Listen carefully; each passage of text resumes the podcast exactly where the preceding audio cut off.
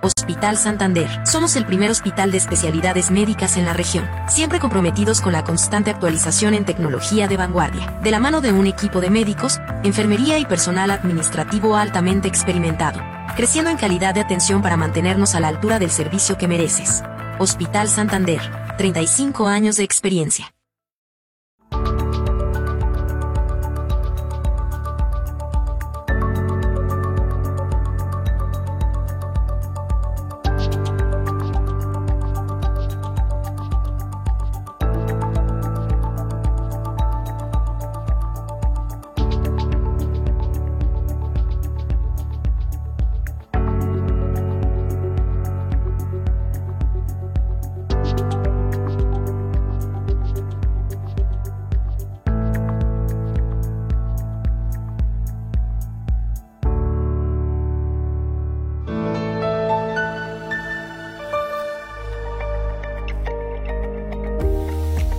En Hospital Santander mejoramos nuestro servicio de atención para ti. Por eso, te presentamos a Cookies, nuestra nueva asistente virtual que te ayudará a resolver tus dudas sin salir de Facebook. Es muy fácil.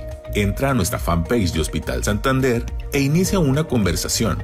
De inmediato, Cookies te enviará una variedad de opciones en donde podrás elegir la que se adecue a tus necesidades, para así darte la información que necesitas de forma inmediata. Si buscas un asistente personalizado para resolver tus dudas de forma clara y rápida, pregúntale a Cookies.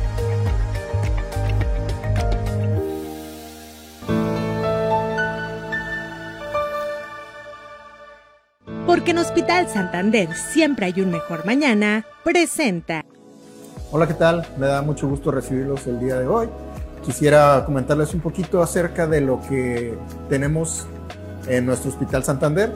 Ah, quiero comentarles que tenemos una sala nueva de hemodinamia. Este es un equipo que ha dado un brinco tecnológico a nuestros equipos anteriores.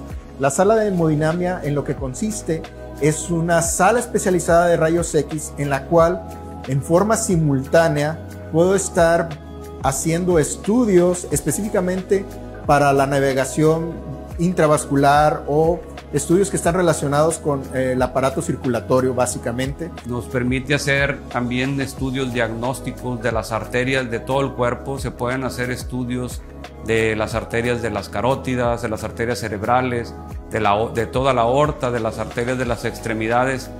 En todos este tipo de estudios también podemos detectar si hay alguna obstrucción, si hay presencia de aneurismas y también podemos tratarlos en forma de un intervencionismo percutáneo y con colocación de prótesis en estos otros tipos de padecimientos. En este tipo de equipos lo que podemos hacer son uh, subtracciones digitales y reconstrucciones tridimensionales en tiempo real. Esto es que vamos a poder estar haciendo este tipo de estudios donde yo voy a ver el vaso, la circulación, la voy a poder reformatear en 3D y voy a poder hacer un mapa de cuál va a ser mi objetivo o el vaso que voy a tratar por ejemplo, este, esto que están viendo ustedes que se, se, pinta un poquito de verde, ese sería mi vaso objetivo. Y entonces yo puedo seleccionar, hacer como un mapeo y decir que este va a ser mi, va a ser mi, mi, mi ruta. Y entonces cuando yo la pongo en tiempo real acá en la máquina, la máquina me va a estar diciendo cuál es el vaso objetivo por el cual voy a tratar.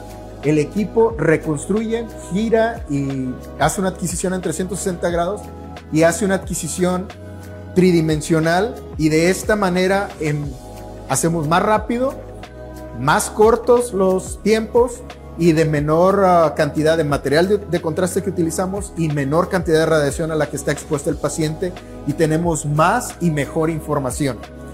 Hay otros padecimientos en las válvulas del corazón que también es posible colocarles prótesis en las válvulas sin necesidad de hacer una cirugía cardíaca o sin necesidad de hacer una cirugía de corazón abierto.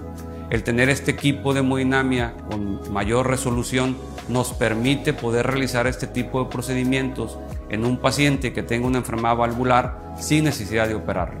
Con esto es presento al doctor Fernando Basalel González González. Él es licenciado como médico cirujano en partero por la Benemérita Universidad Autónoma de Puebla, con la cédula 1036-9577 y tiene su especialidad en medicina eh, cardiología por la Universidad Nacional Autónoma de México con la cédula 1289-6653. Siempre es importante, les menciono siempre el número de la cédula que van a decir que para qué se las digo, pero es porque quiero que siempre tengan la certeza que los médicos que nos acompañan tienen su cédula, son personas preparadas, este, capacitadas y son una, una, una, una buena referencia de lo que van a comunicar eh, cuando estamos transmitiendo. Entonces, doctor, muy buenos días. ¿Cómo está usted? Hola, buenos días. Muchas gracias por la invitación y aquí listos para lo que se pueda ayudar. Creo que lo, una de las dudas que surge es cuándo vamos con el cardiólogo, cuando me siento mal o cuando no me siento mal? Mm. ¿O a partir de, qué momento es cuando yo debo de, ir con el cardiólogo? Pues eh, es una muy buena pregunta. Fíjate que eh, en México, principalmente, que es aquí donde nosotros radicamos, eh, tenemos la más alta mortalidad cardiovascular de la región. Salen nuestros pacientes, eh, digamos, de 100 pacientes que se admiten a un hospital, eh, la totalidad, la gran mayoría de estos pacientes van a fallecer de causas cardiovasculares. ¿sí? Mucha gente tendemos a pensar que, por ejemplo, los pacientes con enfermedad renal, los pacientes que están en diálisis, en hemodiálisis o pacientes con afecciones diversas, como pueden ser infecciones inflamatorias, afecciones, eh, por ejemplo, diabetes, tienden a fallecer de complicaciones generadas por la misma diabetes o la misma eh, enfermedad renal, cosa que es cierto, pero la gran mayoría de estos pacientes fallecen de causas cardiovasculares, ¿sí? La gran mayoría de pacientes con enfermedad renal, con diabetes, con hipertensión, fallecen de complicaciones y de problemas cardiovasculares, Es el grosor, digamos, de la mortalidad es lo que más nos afecta. Si nosotros juntáramos las mortalidades en segundo, tercer y cuarto lugar en México, incluso si juntáramos la mortalidad asociada a cáncer, no competiríamos con el primer lugar que sigue siendo cardiovasculares, afecciones cardiovasculares. Entiéndase infartos, entiéndase enfermedad vascular eh, cerebral, entiéndase eh, trombosis.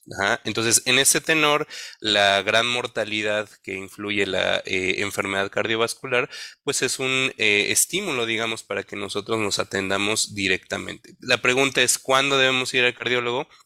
Pues la realidad es que desde los 30 años en adelante es recomendable que como menos una vez vayamos a la atención médica con algún especialista, principalmente para hacer diagnóstico y énfasis en eh, tener un diagnóstico oportuno de hipertensión arterial, ¿no? Que es la asesina silenciosa. En México, 24% eh, de los mexicanos sufren de hipertensión arterial y ese número tiene un pequeño sesgo puesto que ah, ya han cambiado las definiciones de lo que es hipertensión arterial y actualmente los tenemos en un umbral menor. Si nos ajustáramos al nuevo criterio de definición de lo que es hipertensión arterial, estamos seguros que estos números se duplicarían. ¿sale? Es muy prevalente, digamos, la hipertensión arterial sistémica en nuestro país, puesto que eh, es una enfermedad silenciosa. Muchas veces ni siquiera nos damos cuenta de que estamos hipertensos, sino hasta que por alguna razón eh, nos duele la cabeza continuamente, eh, tenemos, se nos nublan quizás los ojos de vez en cuando, presentamos palpitaciones o sensación de pulso en, en las arterias del cuello, etcétera, etcétera. Pero cuando esto ya sucede, la enfermedad ya avanzó. ¿Sale? Entonces es importante pues hacer una, una profilaxis, ¿no? Hacer algo preventivo antes de que suceda. Bueno, pues este, la verdad es que, como dice usted, el tema del porcentaje que era bastante alto, pues, del tema de las personas que tienen hipertensión y que ha cambiado porque los márgenes, pues ya, este, pues ya ve, este es como, la, como cuando uno presenta el examen, ¿verdad? Y que le hacen la curva para que todos pasen un poquito más. Esa es, la, realidad de las cosas, ¿verdad? Este, desafortunadamente quiere decir que pues estamos en una, en una sociedad que, que nuestros hábitos en muchas ocasiones son los, los, los que nos orillan a, a tener este tipo de, de sintomatologías o de problemáticas como son la hipertensión y que se pueden desencadenar en algo mucho más serio. Este, bueno, ya la hipertensión es algo serio, pero, pero vaya, a presentarse un cuadro realmente, este, pues que va la, puede ir hasta la vida de por medio, ¿verdad? Claro. de hecho, nosotros, eh, es muy frecuente que vemos pacientes eh, con diagnóstico de hipertensión ya como un diagnóstico secundario a lo que tú comentas, algo que se llama eh, evento catastrófico vascular, eh, es eh, principalmente hemorragias cerebrales, eventos cerebrales obstructivos, lo que se le llama popularmente como trombosis cerebral, un infarto cerebral, un coágulo, digamos, que obstruyó el flujo sanguíneo a nivel cerebral. Muchos de estos pacientes ya, pues se hace el diagnóstico secundario, ¿no? De que a raíz de eso fue que se detectó cuando pudimos haberlo hecho mucho antes, ¿no?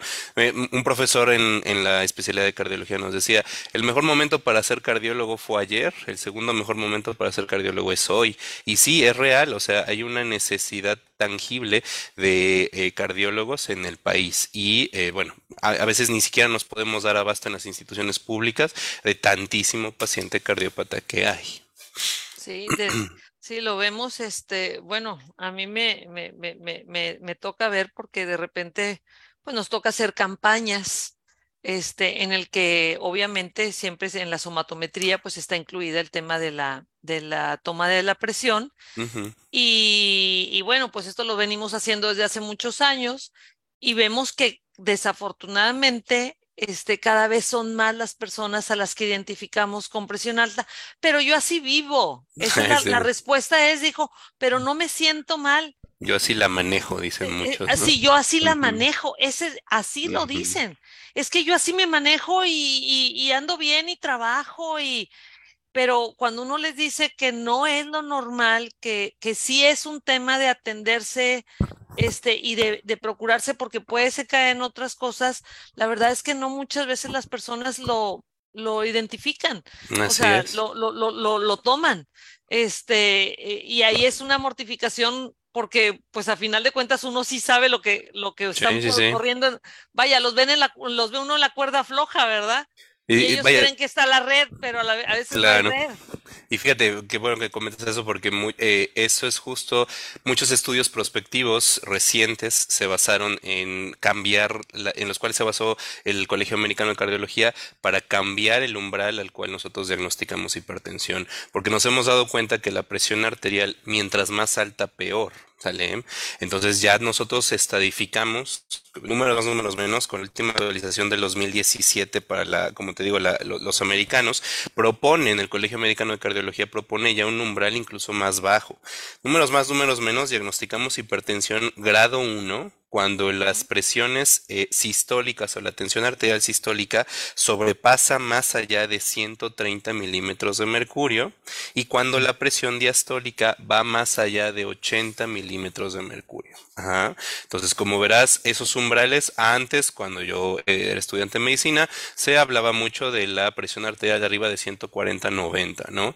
Y actualmente ya nos dimos cuenta que esa no es una presión satisfactoria, que esa no es una presión adecuada fisiológica. ¿No? Cada vez estamos englobando más pacientes, digamos, dentro de esta definición.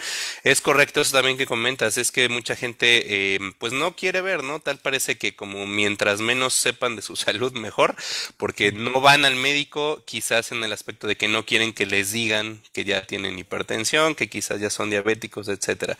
Pues simplemente entender, ¿no? Eso no exime de que tengas o no tengas el padecimiento, tú ya lo vas a tener. Muchas personas en mi consultorio me dicen, ¿Es usted hipertenso? Dice, sí, ¿desde hace cuánto? Desde hace seis meses. Ok, yo siempre les explico. Hace seis meses te diagnosticaron hipertensión, pero eso no quiere decir que tu enfermedad avanzó desde hace seis meses. Seguramente tú ya llevabas un historial antiguo, un historial de más de tres, cuatro, cinco años, con diagnóstico y quizás no con el diagnóstico, pero ya tenías la enfermedad preestablecida, ¿no? Ya estaba ahí eh, en su folclore. Hace seis meses te diagnosticaron, pero eso no es una contabilidad, digamos, adecuada para eh, fines de, cardiovascular. Doctor, ¿qué tan, qué tan provechoso o tan, tan bueno sería este, digo, ahora hay aparatos, ya, ya ve que siempre ha sido el tema de lo del mercurio, pero también hay otro tipo de aparatos que son mucho más, este, pues para las personas que no somos, este, médicos o enfermeras o que, este, ¿qué tan, qué tan factible, o sea, qué tan bueno sería que nos tomáramos, digo, así como nos metemos todos los días a bañar, ¿verdad? Claro. Este, ¿qué tan provechoso sería que nos tomáramos la presión y cada cuánto tiempo? Sí, eh, eh, de hecho nosotros usamos algo que se llama AMPA y MAPA son siglas que implican monitoreo ambulatorio de la presión arterial. Eh, nosotros tenemos algunos dispositivos, al igual que un Holter, como un electrocardiograma Holter, es el, estudio de los chuponcitos, digamos, para, para la, población general no se entienda. Eh, ese estudio del electrocardiograma, pero de 24 horas, es el símil de lo que sería el mapa. Es un monitoreo ambulatorio de la presión arterial. Exactamente lo mismo, te va a estar tomando el aparatito tu presión arterial a lo largo de todo el día, cada 30, cada 45 minutos, dependiendo de cómo se programe. Y ese estudio a mí me permite conocer eh, con certeza la hora del día en la cual nosotros estamos teniendo hipertensión y nos genera una gráfica adecuada, una gráfica bien eh, establecida de a qué momento, en qué punto del día o de la noche se está elevando la presión. Entender que em, a todos en, eh, cuando estamos dormidos prevalece un sistema nervioso que se llama parasimpático y ese sistema ayuda a disminuir la frecuencia, la presión arterial, vaya, enlentece eh, a fines prácticos la gran totalidad de los sistemas de la economía eh, humana, haciendo entonces que nuestra presión de forma fisiológica disminuya durante la noche. Los primeros datos, antes incluso de que la presión se eleve durante el día, los primeros datos que empiezan a generarse eh, eh, como cambios patológicos solamente son captados por el monitoreo ambulatorio de la presión arterial. Es decir, iniciamos con una no descenso de la presión arterial, sino un sostén de la presión en el día y en la noche. Y eso, que se llama como fenómeno de no dip, no, no baja, digamos, la presión durante la noche. Eso es un eh, premonitorio, digamos, de que la presión arterial ya está incrementada. Tiene gran certeza esto porque nos permite pues eh, tener más cuidado de aquel paciente con ese protocolo mucho antes de que se exprese la enfermedad clínicamente, ¿no? Entonces, esa es una recomendación, digamos. ¿Es, ¿Es válido tomarse la presión en casa? Por supuesto que sí, pero esa presión pues es un punto en el espacio, o es como una fotografía. Simplemente pues nos ayuda a conocer en ese momento cómo se encuentra la presión. Obviamente, pues hablando ya de la calidad de los baumanómetros, etcétera, etcétera, eh, pues sí disminuyen la calidad comparados con alguno de mercurio, que serían los más validados, pero los neumáticos, los que funcionan con aire, también son una buena opción para el control continuo en casa. O sea, sí, es válido, es adecuado. Correcto.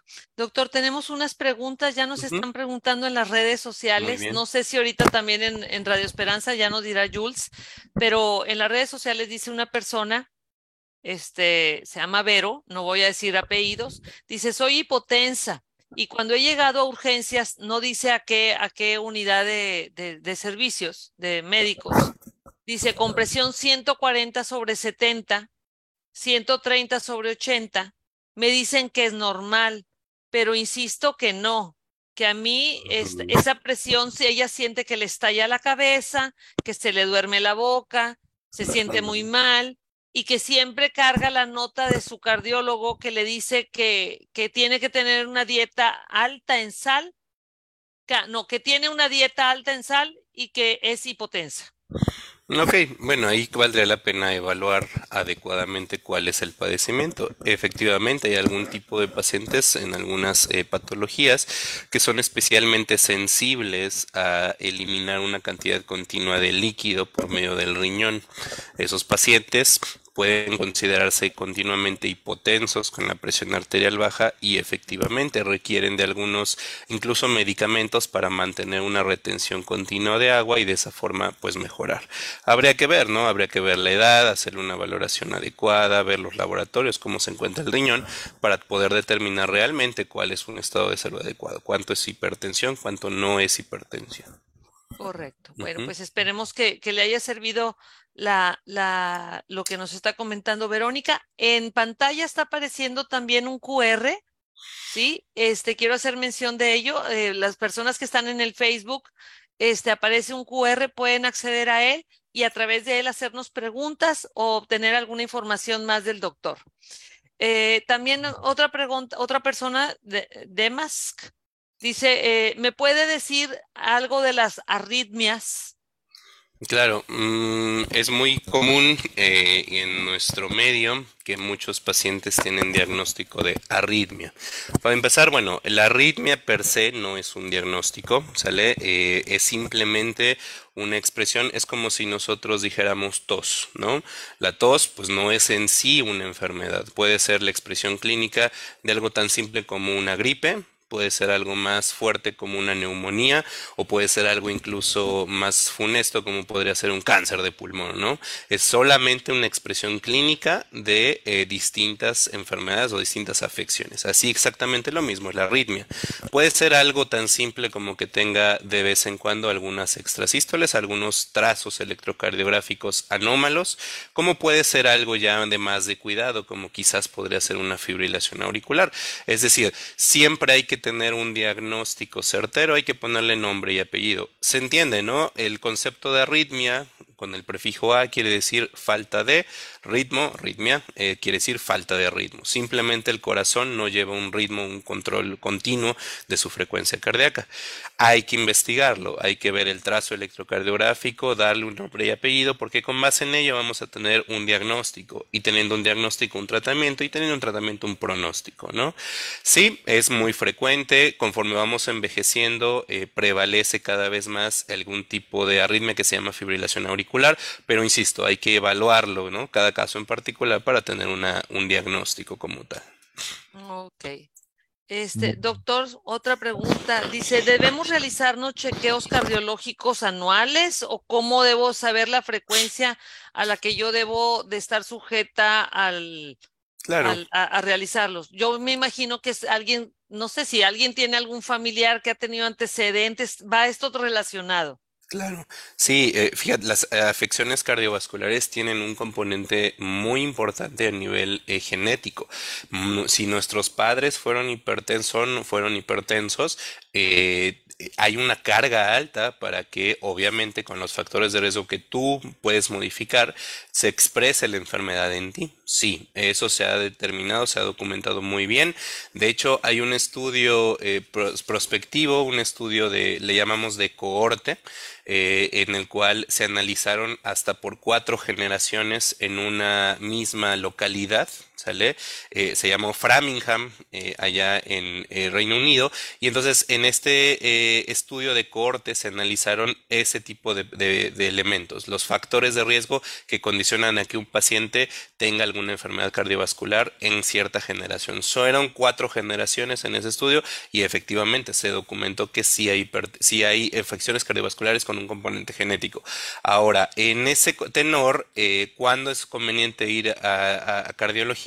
Pues por lo menos una vez en la vida, digamos, creo que a todos nos conviene la opinión experta, una valoración, un check-up general, si no tenemos diagnóstico, si no, si aparentemente estamos sanos, y obviamente de forma anual, en la medida de lo posible, ante ya un diagnóstico, aunque ya seas hipertenso, ante ya la diabetes, ante ya alguna arritmia, alguna afección cardiovascular. Esa es, digamos, la recomendación en general. Y ahorita usted mencionó al principio, o sea, cuando nos estaba respondiendo, que uno de alguna manera si tiene una, vaya, tiene una carga genética, algo puede uno hacer también para, para contrarrestar o, o, disminuir las posibilidades de, de, presentar la hipertensión y en consecuencia problemas cardiológicos, ¿verdad? ¿Cuáles son estas indicaciones?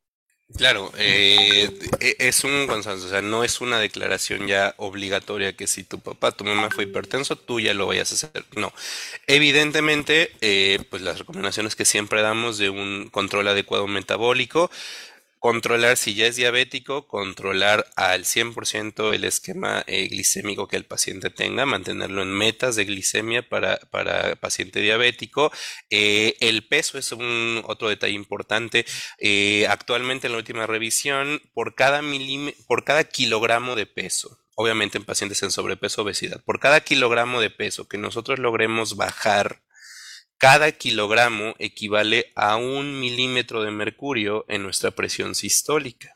Es decir, si un paciente está debutando con hipertensión y quizás tiene 140, 90 de presión arterial, al momento en que nosotros bajemos ese paciente 10 kilogramos de peso, pues va a bajar automáticamente a 130 la presión sistólica. Entonces, la hipertensión obviamente conduce a un riesgo exacerbado. El tabaquismo, que creo, ya platicamos la vez pasada en estos medios, justamente, evidentemente dejar de fumar, eh, en la medida de lo posible, eh, si no se puede dejar de fumar, reducir la cantidad de cigarros que, estemos generando, que estemos consumiendo y eh, el control de sal, por ejemplo. Las guías actuales proponen una reducción del consumo de sal, cloruro de sodio, a menos de 3 gramos al día. ¿Sale? Entonces eso sería, digamos, como que en general una buena recomendación para evitar el diagnóstico de hipertensión arterial. Perfecto.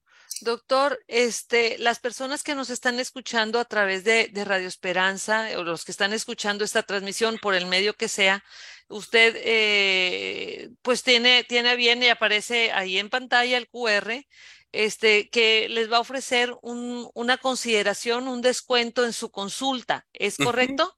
Sí, mm, eh, digamos como un, eh, en esta campaña a fin de evitar, ah, pues justamente viene el día en mayo, el 17 de mayo, el Día Mundial de la Hipertensión. Entonces, pues sí, eh, quien guste, eh, las puertas del hospital están abiertas para eh, hacer una valoración cardiológica adecuada. vamos a ofrecer el 25% de descuento, digamos, en la consulta de cardiología, de la, de la subespecialidad de cardiología. Y obviamente, pues ahí viene el código QR, ya ahí uno se registra y con eso se le va a respetar, digamos, el 25% ciento de descuento para que la gran mayoría de las personas puedan acudir a una valoración cardiológica. Es importante que aprovechen, este, digo, todo mundo, este, a veces lo, lo pospone y lo pospone. Cuando se presentan estas oportunidades, yo invito a la audiencia a que lo aproveche. Este, a veces necesitamos este empujoncito, esta motivación decir, bueno, este, pues hasta tiene un descuento, ya no tengo alternativa, ahí voy. No importa la excusa, aprovechen y, tómense la verdad, hagan, hagan el esfuerzo de, de, de, estarse revisando y no llegar a un, a un tema de urgencias. No es lo mismo llegar a un control, a, una, a un check-up, a una revisión, a llegar porque ya la condición, el corazón ya dijo, ya no te, ya no te, ya, ya, ya te estoy dando lata, ¿verdad? Siempre es más barato prevenir, ¿no? O sea, ¿por qué esperarnos a que suceda un infarto? ¿Por qué esperarnos a que tengamos un derrame cerebral, un evento vascular cerebral hemorrágico, ¿no? Siempre es prioritario prevenir. Así es. Doctor, este, dice, otra persona nos pregunta que qué es la angina de pecho. Ok. Bueno, eh, angina mm, viene de la tilanginis, es un término en relación a una estrechez. Ajá. De ahí vienen, derivan palabras como angostura, eh, angosto, ¿no? Eh, el término angina, pues es un término comúnmente expresado en relación a la opresión, la estrechez, digamos, que siente el paciente en el pecho, ¿no? Muchos pacientes, pues son muy clínicos, digamos, en cuanto describen su dolor. Doctores, que siento que me oprime el pecho, siento como que una pata de elefante está encima de mí. Hay que hacer todo un, un buen protocolo diagnóstico para poder diagnosticar a estos pacientes, puesto que eh, en su gran mayoría, no en todos, pero en su gran mayoría puede obedecer a que las arterias del corazón tengan un cierto grado de obstrucción por placas de grasas, por ateromas, que es como nosotros le llamamos, y que eso esté disminuyendo la luz o el calibre de sangre, de perfusión de sangre, de oxígeno y de nutrientes hacia el mismo corazón. Entonces es necesario hacer toda una serie de evaluaciones para poder dar un tratamiento adecuado. Quiero hacer énfasis en este aspecto. Las placas de grasa que se forman en, el, en las arterias del corazón, pues tendemos nosotros a pensar cuando nos dicen grasa como si fuera manteca, ¿no? Como eh, de esta densidad, muy fácilmente maleable, muy fácilmente moldeable. No es así. Las placas de grasa que están eh, en nuestro corazón tienen una densidad bastante dura, tan dura que nosotros usamos eh, tomografía, algo que se llama score de calcio, y es un indicador de una obstrucción, es decir, tiene la misma densidad que la porcelana, para darnos una idea. Entonces, esas placas de grasa, eh, muchos pacientes también me dicen, oiga doctor, y si consumo medicamentos, y si eh, hago dieta y ejercicio, y si bajo de peso, y con medicamentos, ¿puedo llegar a disolver esa, esa placa de grasa? Pues la respuesta es no, son, son placas que tienen una, una densidad muy gruesa, muy alta, muy dura, que incluso para tratarlas como por medio de cateterismo, que es lo que nosotros se, podemos indicar, eh, necesitamos inflar balones o dispositivos a 8, 12, 16 atmósferas de presión para tratar de romperlas. O sea, usamos una presión sumamente alta para tratar de romper esas placas o al menos eh, eh, hacerlas hacia afuera para que puedan salir y pueda volver a permearse esa arteria como tal. Quería preguntarle a yo a los doctores ¿verdad? Que, ¿Qué días son los días que tienen los exámenes este, cardiovasculares? Ah, ok. Sí, bueno, la consulta de valoración la podemos, nosotros estamos de lunes a viernes aquí en el Hospital Santander. Este, ahorita vamos a dar eh, más adelantito el, número donde nos podemos contactar o incluso en internet se puede desde internet ya hacer la cita de forma directa. Pero estamos aquí en el Hospital Santander de lunes a viernes. Examen primero se lo hacen a uno así general para saber qué es lo que tienes, ¿verdad? De la en, el corazón o el, examen cardiovascular. Hay que nos platique el doctor qué es lo que hace. Sí, pues eh, eh, primero la valoración, ¿no? Para decidir realmente cómo está. No a todos los pacientes se les pide exactamente lo mismo, ¿no? Entonces tampoco es pedir por pedir. Habría que analizar qué, padecimiento es lo que está afectando y ya con eso determinar algún protocolo diagnóstico. Aquí justamente en el Hospital Santander estamos muy bien equipados con eh, la gran mayoría de los dispositivos que necesitamos para cardiología. Incluso tenemos una sala de hemodinamia y tenemos la posibilidad en caso de que llegue a ser necesario para hacer cateterismos, intervencionismos coronarios. Ah, muy bien. Muy bien. Sí, la verdad es que nos, nos, sentimos muy, muy, muy contentos en la parte cardiológica porque hay todos los pasos que se tienen que ir descartando. Obviamente no llega directamente a un procedimiento, sino que pasa primero por la valoración, ciertos estudios. Si usted necesita primero, pues primero el, tema que decía el, doctor de, de, un holter o si tiene, necesita luego un score de calcio. o sea, van viendo qué es lo que va necesitando cada uno de los pacientes pacientes y este y en el caso de llegar a requerir ya un procedimiento este buscando que sea de mínima invasión pues obviamente tenemos la sala de hemodinamia este, que dicho sea de paso y, sin que sea comercial, pero estamos totalmente renovados. Este, nuestra inauguración es en mayo, precisamente con, en, con el tema este de la hipertensión y este tema. Este, estamos coincidiendo con, con, con la fecha de nuestra reinauguración, porque siempre hemos tenido, bueno, tenemos muchos años con la con esta sala, pero se renuevan los equipos en su totalidad y esta es una sala totalmente nueva que se pone a disposición de todas las personas que nos escuchan. Sí, sí, doctor, buenos días. Ah, mire, es una pregunta que para nosotros va a ser como pues una decisión. Tenemos una ancianita familia, un familiar, tía de mi esposo, de 91 años. Eh, ella con el tiempo fue, tiene diabetes y mm, no, pero le han detectado, le, empezaron a inflamar sus chamorros hasta el tobillo y ah, bueno, a, lo mejor también hasta el, hasta el dedo, pero más del tobillo hacia la rodilla es más, pero después empezó como a, a soltar agua para afuera y agua y, y, pues se le salía, no era llaga, sino que era nomás así poro, yo pienso, nos asustamos mucho, no sabíamos de eso, la llevamos a un doctor como ella tiene pero solamente le pusieron una inyección para cortar esa agua y, y decían, no, pues que después y así. Ahora, como quiera, se le cortó el agua un poquito, pero el doctor nos dice que tiene arterias. ¿A poco en los pies tenemos arterias, en el chamorro? ¿No es en acá en el corazón o por acá en los brazos? Porque mm, sí, en todos... una guía. En toda la anatomía eh, humana, todos los órganos, con muy pequeñas excepciones, se llaman que están perfundidos, es decir, que tienen eh, arterias y venas en la totalidad de los órganos, con muy pocas excepciones, ¿sale? Entonces, eh, para dar un ejemplo, cuando nosotros decimos que la diabetes afecta distintos órganos, mucha gente me dice es que soy tengo enfermedad renal por la diabetes, y pero también la diabetes me afectó los ojitos y también me hizo afección en las piernitas. No es específicamente porque la diabetes afecte a distintos órganos, es porque afecta primordialmente a las arterias. Y en las, las arterias tenemos la eh, eh, grandiosa eh, casualidad de que están en todos los órganos, ¿sale? Entonces, a la diabetes afectar a las arterias, pues se afectan todos los órganos en donde hay arterias. Entiéndase riñón, entiéndase ojitos, entiéndase pies, entiéndase todos. Ahora, el edema de miembros pélvicos, es decir, la hinchazón, digamos, de los tobillos, puede obedecer a muchas otras causas, ¿sí? Hay que estudiarla, hay que protocolizarla bien. Puede que sea una afección renal, puede que sean datos de algo que se llama falla cardíaca, insuficiencia cardíaca, quizás el corazoncito a esa avanzada edad ya tenga una dificultad para expulsar sangre de forma adecuada y pues esté debutando con signos cardinales de falla cardíaca. Entonces, habría que hacer una valoración objetiva, ver laboratorios, ver el electro, ver la radiografía, quizás incluso pudiéramos pedir un ecocardiograma, que aquí también lo realizamos, para ver cómo está la estructura y la función del corazón.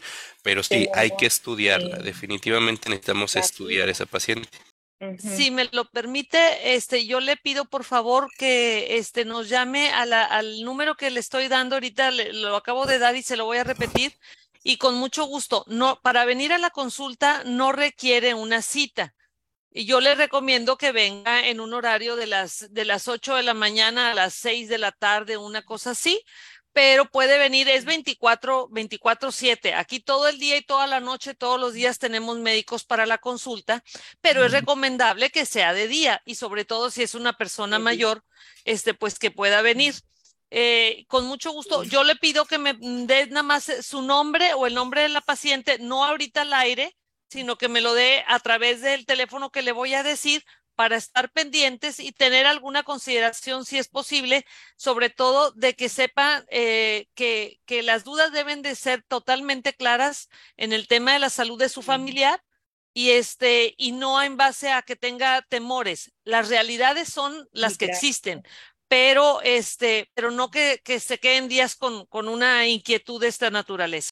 Tenía una pregunta de que a un sobrino le, le detectaron un, un este coágulo en el corazón.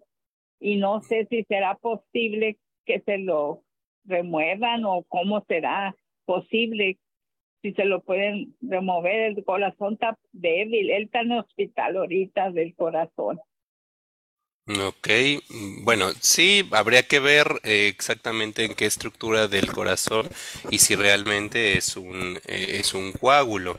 Muchas, es, eh, efectivamente, muchas veces ante un infarto, como no se mueve bien el corazoncito, la sangre se queda remanente, se llama trombo intracavitario, y entonces se forma un coágulo, ajá, se, se, se adhieren, digamos, las plaquetas y se forma un coágulo. Muchas veces eso es potencialmente tratable solo con medicamentos con anticoagulantes, eh, muchas veces se ha visto que poco a poco pueden llegar a disolverse. Habría que ver cómo fue que se hizo ese diagnóstico, qué es lo que realmente está padeciendo, para pues ya poder dictaminar qué tratamiento necesita. Pero sí es posible, dependiendo de lo que se encuentre, ¿no? Hablando y suponiendo que sea un trauma intercavitario, pues puede ser, puede ser potencialmente tratable con anticoagulantes. Este, tengo aquí una serie de preguntas, doctor. Me dice eh, que si la presión 110 sobre 71 es normal. Me pregunta Grecia. Mm, bueno, la eh, que diferenciar. Una es la presión sistólica, la superior, y otra es la presión diastólica, la inferior. Eh, conforme vamos nosotros envejeciendo, a todos se nos va formando un proceso que se llama arterioesclerosis. ¿A qué quiere referir ese término? Simplemente que la arteria, digamos, per se, va perdiendo elasticidad conforme vamos nosotros avanzando en la edad, como todos los tejidos, igual que la piel, igual que eh, nuestro nuestros ojitos progresivamente por el mismo envejecimiento va disminuyendo esa distensibilidad.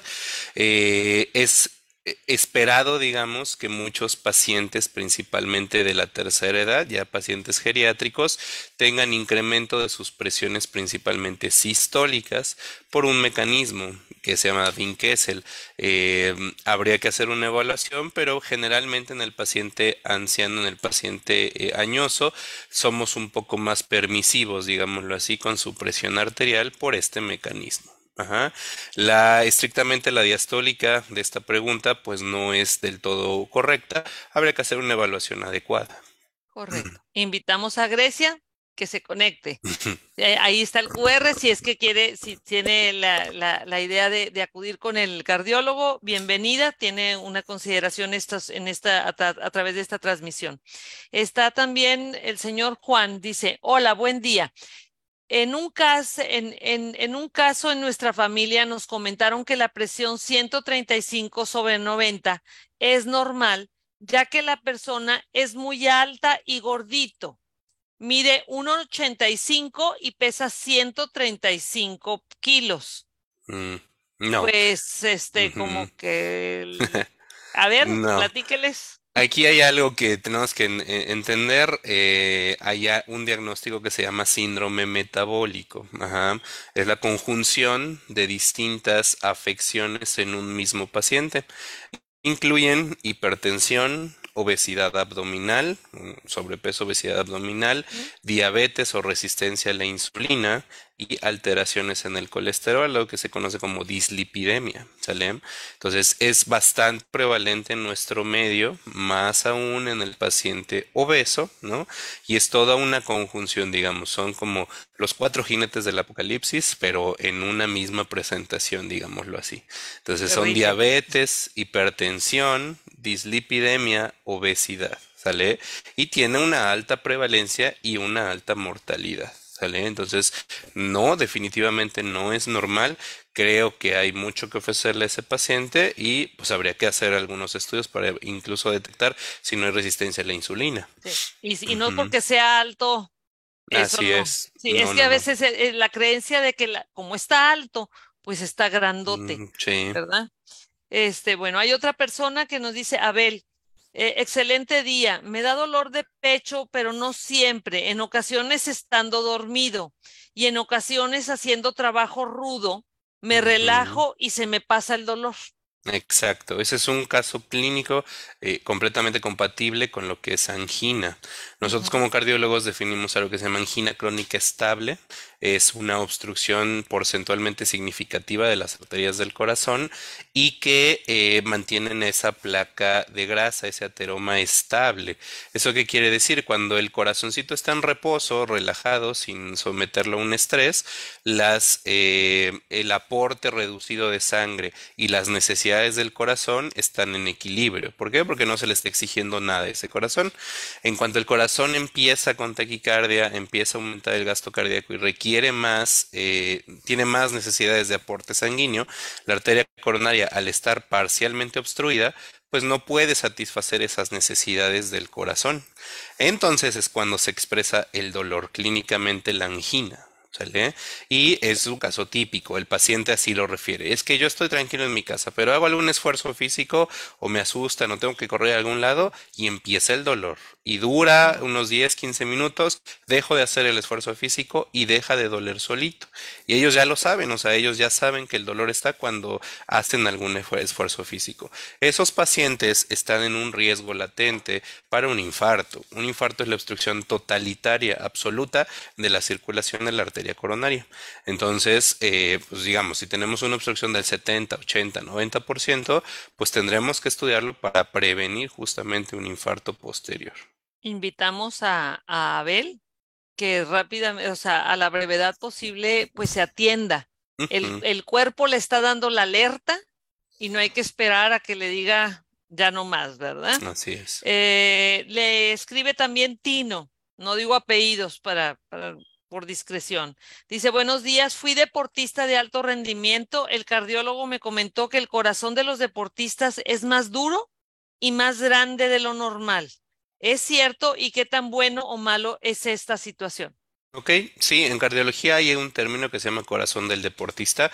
Principalmente se ve en deportistas de alto rendimiento, ¿sí? Entiéndase deportistas elite que tienen eh, pues actividad física continua, ¿no? Más de tres horas al día, ¿no? Entonces son eh, deportistas pues francos. En ellos eh, hay fenómenos de adaptabilidad del mismo corazón, como están continuamente experimentando estrés, digamos, por el esfuerzo físico, pues el corazón compensa creciendo, se hace más grande, se hace más grueso, generan algo que se llama hipertrofia ventricular, que probablemente eso se refiera en relación al grosor que tiene la pared del ventrículo, la pared del corazón. Eh, es eh, hasta cierto punto un fenómeno compensatorio, pero toda hipertrofia, es decir, todo crecimiento sin control del corazoncito es patológico. Se ve mucho esto principalmente en nuestro medio en pacientes que por el contrario no son deportistas, pero son hipertensos de larga evolución y el corazón siente que está sometido a un estrés por la presión arterial alta y trata de compensar creciendo, haciéndose cada vez más grueso y más gordito. Esto en fases iniciales de la enfermedad es un fenómeno compensatorio, pero en fases avanzadas progresan hacia la dilatación. Se dilatan, el, ventrículo se hace ahora más delgado, pero más grande, más guango, digámoslo así. Pierde su elasticidad y contractilidad, haciendo entonces que haya un fenómeno patológico y debutan generalmente en falla. Toda hipertrofia es patológica. Perfecto. Doctor, Irma Beatriz le saluda desde Sevilla, España. Bueno, usted trae el tema todo internacional ahora. Eh, Jessica le dice saludos, es el mejor, eh, el cardiólogo más actualizado de Reynosa. Eh, hay otra persona que dice, eh, gracias por los consejos y, conocimiento. Es necesario ayudar a la población con estos temas científicos. Por supuesto. Este, la verdad trae una serie de, felicitaciones y de saludos, doctor, pero la verdad yo me siento muy agradecida con usted por todo el tiempo. Digo, se extendió el tema del, tiempo que teníamos eh, programado en, en Radio Esperanza. Este, esto solamente nos ha sucedido dos veces. Este, quiero pensar que las personas este, dimos en el clavo algo que necesitan y que encontraron en usted la persona idónea para, para tener esta, esta, esta información. Yo les recuerdo, estamos a sus órdenes en el hospital. El doctor pueden encontrarlo también aquí en los números telefónicos que les voy a repetir. Ustedes si están aquí en, en Reynosa pueden marcar al 899 921-6700. Es número telefónico, pero también es a través del WhatsApp. Las personas que están en Estados Unidos y que, y que quieren llamarnos, aunque están viéndonos a través del Facebook, es al 1-866-540-3450 o a través de cualquiera de nuestras redes sociales. Recuerden que está apareciendo en pantalla un QR en el que el doctor tiene a bien ofrecerles una consideración del 25% de descuento en su consulta con la idea de que nadie deje de consultar, este, que no tengan más bien la excusa perfecta para sí hacerlo. Y este, y estamos a sus órdenes. Contamos afortunadamente con todos los servicios cardiológicos que ustedes puedan requerir desde la cosa más sencilla, desde la pura consulta hasta ya ir viendo si necesitan otros procedimientos.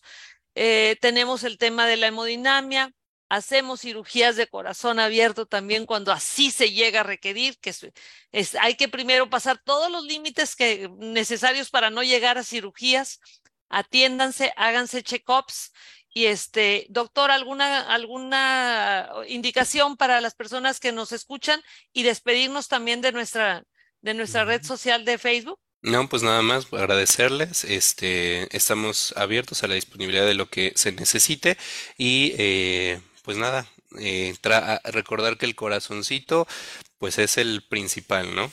Eh, si el corazón falla, todo el mundo puede vivir sin riñón, ahí está la diálisis, podemos vivir sin algún otro órgano, pero si el corazón falla, todo lo demás ya falla. Recuerden, él es el doctor Fernando González, está aquí con nosotros y, bueno, puede estar también en, la vida de ustedes si así lo deciden. Eh, estamos para servirles y nos despedimos. Doctor, muchas gracias. Tengan muy buen día. Cuídense el corazón. Hasta luego, cuídense mucho.